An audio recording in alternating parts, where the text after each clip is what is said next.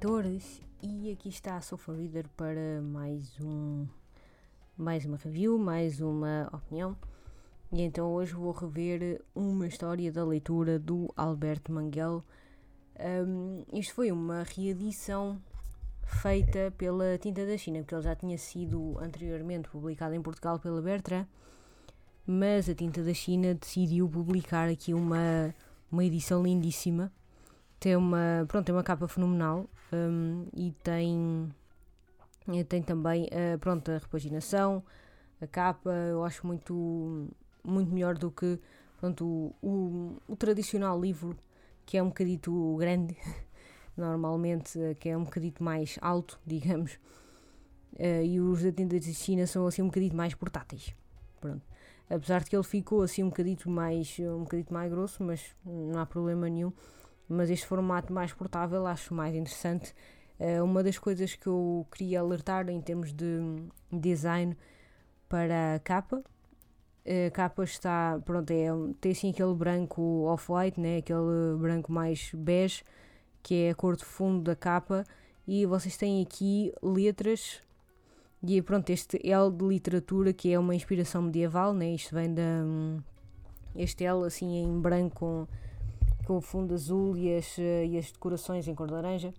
Isto é uma inspiração medieval, né, porque as, eh, as letras eram feitas assim pelos monges copistas na época medieval, o que é muito interessante que um, muita da leitura começou aí uh, e a história da leitura começou muito aí e o que é ser leitor começou muito com os monges copistas e começou muito com a Igreja Católica e o que é que era ser um leitor começou muito né, a parte da Bíblia e tudo mais, mas hum, muito essencialmente com os, com os monges copistas uh, que escreviam também, não é? faziam a, a parte da, da cópia de livros e pronto, e começou mais por aí.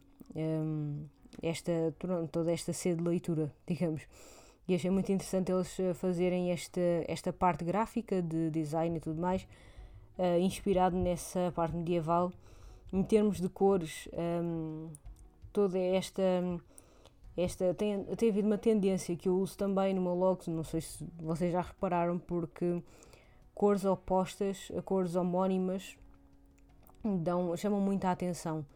Por exemplo, se nós formos reparar no, tanto no meu logo como na, minha, como na bandeira de Portugal, nós temos vermelho e verde, são cores opostas.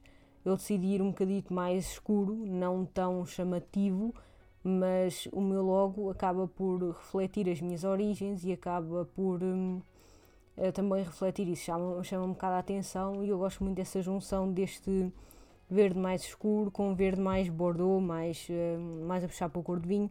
E então por isso é que eu decidi fazer, uh, então pôr as cores nesse logo e já como o sofá é vermelho, então achei... Um, achei interessante fazer isso e hum, só que pronto, é o vermelho, é aquele vermelho muito mais vivo vocês também têm um sofá do IKEA em casa, também, eh, também é onde saber né, que é um vermelho muito mais vivo que aquele que está no logo.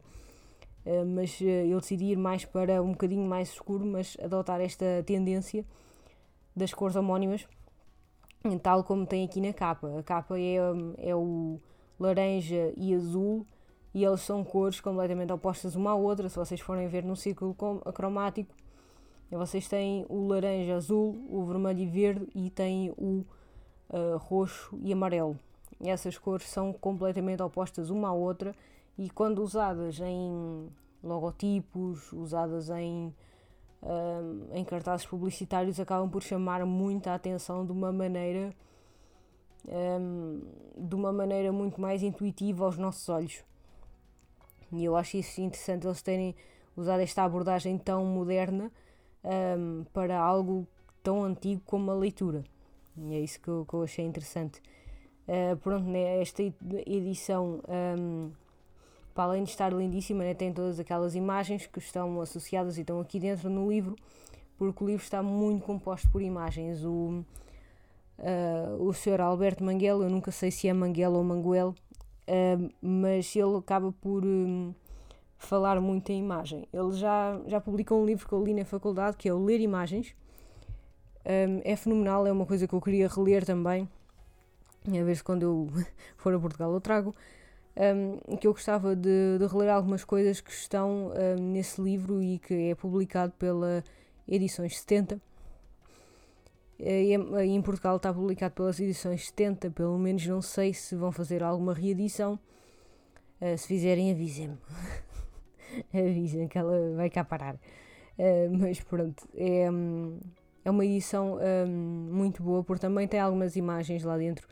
E como a leitura começou através das imagens, ele acaba por, por também falar aqui um capítulo sobre o que é que é ler imagens mas nesse livro uh, sobre ler imagens ele acaba por falar com muito mais densidade e sobre cinema e tudo mais que é, pronto, é a parte que mais me interessa é a parte de imagem e então é muito interessante como é que nós lemos imagens uh, ele acaba por falar um bocadinho uh, neste aspecto e especialmente na, na parte dos monges copistas nesta fase medieval acabaram por ser feitos muitos, muitos, muitas coisas alusivas um, à Bíblia ou alusivas a episódios bíblicos, coisas que foram pintadas, uh, sei lá, Capela Sistina e por aí. Uh, muitas igrejas foram pintadas com episódios da Bíblia. Uh, pronto, em Portugal também, já um bocadinho mais renascentista, né, como a, onda da, da Capela Sistina, um bocadinho mais para trás ou para a frente. Existem também algumas gravuras e coisas pintadas nas igrejas, nos murais das igrejas e alguns vitrais e por aí, onde são vistas alguns episódios da Bíblia em imagens, porque era assim que era explicada a Bíblia e todos os episódios bíblicos para o povo, e era a maneira que eles tinham de ler eh, era ler as imagens. Porque, pronto, na, na época medieval não era como hoje em dia que nós sabemos ler e temos acesso a, a livros de uma maneira tão infinita uh, que às vezes ficamos aqui assoberbados por isto tudo. Mas na época medieval um, era completa, era o contrário disso, era, era completamente o oposto um, do que era hoje em dia. E uh, ter um, não sei, ter livros uh, ou ter acesso a livros e a leitura era assim uma coisa muito dos nobres ou do clero da, pronto, da igreja, da nobreza e da, da igreja, quando eu digo clero, a igreja. E hum, era muito, é uma coisa muito característica deles, não, não, era, não era uma coisa normal no povo, e então o que o povo fazia era ler as imagens. E até, hum, até que as, as missas eram feitas em latim, eram pregadas em latim e tudo o que o padre dizia era em latim, portanto as pessoas ficavam lá sentadas a olhar para o padre apenas e não percebiam nada e olhavam para as imagens. Uh, pronto, era, era basicamente isso. As orações também eram em latim. Uh, e pronto, era um ambiente completamente diferente do que temos hoje. Mas uh, muita da leitura começou por aí, por essas pequenas imagens que transmitiam episódios bíblicos para o povo. Enfim, ele acaba por falar muito da, da história da, da antiguidade também, de uma forma muito concisa e muito direta eh, acaba por falar também sobre papiro, acaba por falar também sobre hum, o que é escrever no barro, uh, acaba por, uh, por pôr também imagens, fala de Platão, Aristóteles, enfim, não é? De coisas que realmente hum, aconteceram e, e pronto, né? ele sabe o que é que ele está a falar. graças a Deus que ele sabe o que é que está a falar. enfim. Um, ele fala de, várias, de vários episódios da, da antiguidade clássica e de hoje em dia. Um, uma coisa que eu também acho muito interessante é que ele um, doou a biblioteca dele inteira a Lisboa. Uh, não sei se, se vocês já sabiam, mas ele vai fazer uh, uma, um centro de estudos de, de, de leitura. Como é que isto vai chamar? Uh, o Centro de Estudos da História da Leitura, uh, que vai ser, um, vai ser aberto ali no Marquês de Pombal, perto da, da Rua das Janelas Verdes, isto supostamente um, vai ser aberto em setembro. Infelizmente vou estar em Portugal para ver, infelizmente, com muita pena minha. Uh, mas espero que vocês estejam lá para ver e para, um, e para visitar essa biblioteca e mandar-me fotos. Estou a brincar, mas uh, pronto, espero que aproveitem realmente ter um, um centro uh, de estudos da história da leitura em Lisboa, porque hum, é uma coisa fenomenal. É, hum, pronto, eu gostava muito de ver também, se calhar, talvez uh, um dia qualquer possa, possa ver também. E é muito, assim, para Lisboa receber isso é assim uma, uma coisa fenomenal, porque são, são livros que, que não estão um, não estão assim disponíveis ao público, são coisas antigas, são uh, coisas que ele, enfim, que ele tem há, há uma quantidade imensa de anos. Uh, não sei se vocês sabem, o Manguela ele também trabalhou para o Borges, uh, que também é argentino. Ele tem uma, pronto, tem uma coleção literária imensa, imensa, que ele andou a transportar de, de país para país e houve uma, houve uma altura em que ele não sabia, ele não sabia onde é que ele ia pôr essa, toda essa biblioteca, uh, porque já não tinha espaço para mais nada, e então falou com Lisboa. Acho que foi alguém em Lisboa que lhe deu essa oportunidade, e então ele vai abrir a Centro de História da Leitura em Lisboa. Ele fala sobre isto também nos primeiros capítulos, no, no primeiro, segundo capítulo, não, pronto, ele não faz assim muito uh, alusão à sua própria vida, ele faz mais no. Talvez primeiro, segundo capítulo, ele fala um bocadinho mais sobre um, o que é que era. Um, o que é que era ler para o Sr. Borges, uh, essa, toda essa questão do, do Centro de, de Estudos da, da Literatura uh, e porque é que foi aberto e porque é que ele vai uh, dispensar toda a sua biblioteca e tudo mais, um, porque é que ele vai se instalar em Lisboa e ficar em Lisboa. Acho isso também fenomenal. Um, e ele também falou muito sobre a questão uh, do que é que é ler para outra pessoa, que eu achei isso também muito interessante, o que é que é a outra pessoa absorver a leitura através daquilo que tu estás a dizer, uh, que é muito, é muito interessante. Um, tu estás a ouvir o livro na perspectiva da outra pessoa que está a narrar para ti. Isto porque o Borges era cego, era cego ele ficou cego quando, quando era mais velho, e, mas mesmo assim a sua sede de leitura não acabou. E então ele contratava uh, jovens, na altura o, na altura o Manguela era jovem, quando ele era um jovem, que ele agora é um senhor, uh, e então na altura quando ele era jovem ele contratou o Manguel eh, para lhe ler em voz alta e por vezes ele parava e dizia para e lia outra vez aquela, aquela frase e pronto, né? enfim, como leitor picuinhas que é, ele também queria absorver no seu próprio ritmo as, as coisas que ele estava a dizer e isso também é uma perspectiva muito interessante porque uma das coisas que eu gosto muito de, de ler são audiolivros é, eu acho que nós também devíamos normalizar. Já ouvi dizer que em Portugal há, há um serviço de audiolivros e acho isso fantástico. Finalmente vocês têm acesso a audiolivros. Um, eu acho isso fantástico porque tu estás a absorver a experiência de vida do, a experiência do narrador que, está, que te está a narrar e tu estás a ouvir também a obra literária que o escritor te está a narrar. Isto é, é, é fenomenal. Enfim, às vezes há, há narradores que fazem isso de uma maneira fenomenal, mesmo, por, por exemplo, o narrador do que narrou o Harry Potter é absolutamente fenomenal. Ainda não ouvi tudo, só vi o primeiro para, para né, rever, porque eu achei, achei interessante, né? Eu já tinha lido o primeiro e eu fiquei assim naquela, olha, se calhar vou ouvir um bocadinho, não é? Só para matar a curiosidade. E realmente ele conta aquilo de uma maneira fenomenal, pelo menos a a tradução em inglês, né, quem está a narrar em inglês é absolutamente fenomenal. Uh, também já li mais alguns também uh, fenomenais, ainda li ainda há pouco tempo. uh, está também um, um, episódio que é o Sir Gawain and the Green Knight, que foi narrado por um senhor que narrou aquilo de uma perfeição fenomenal, porque aquilo é um conto de cavalaria, né?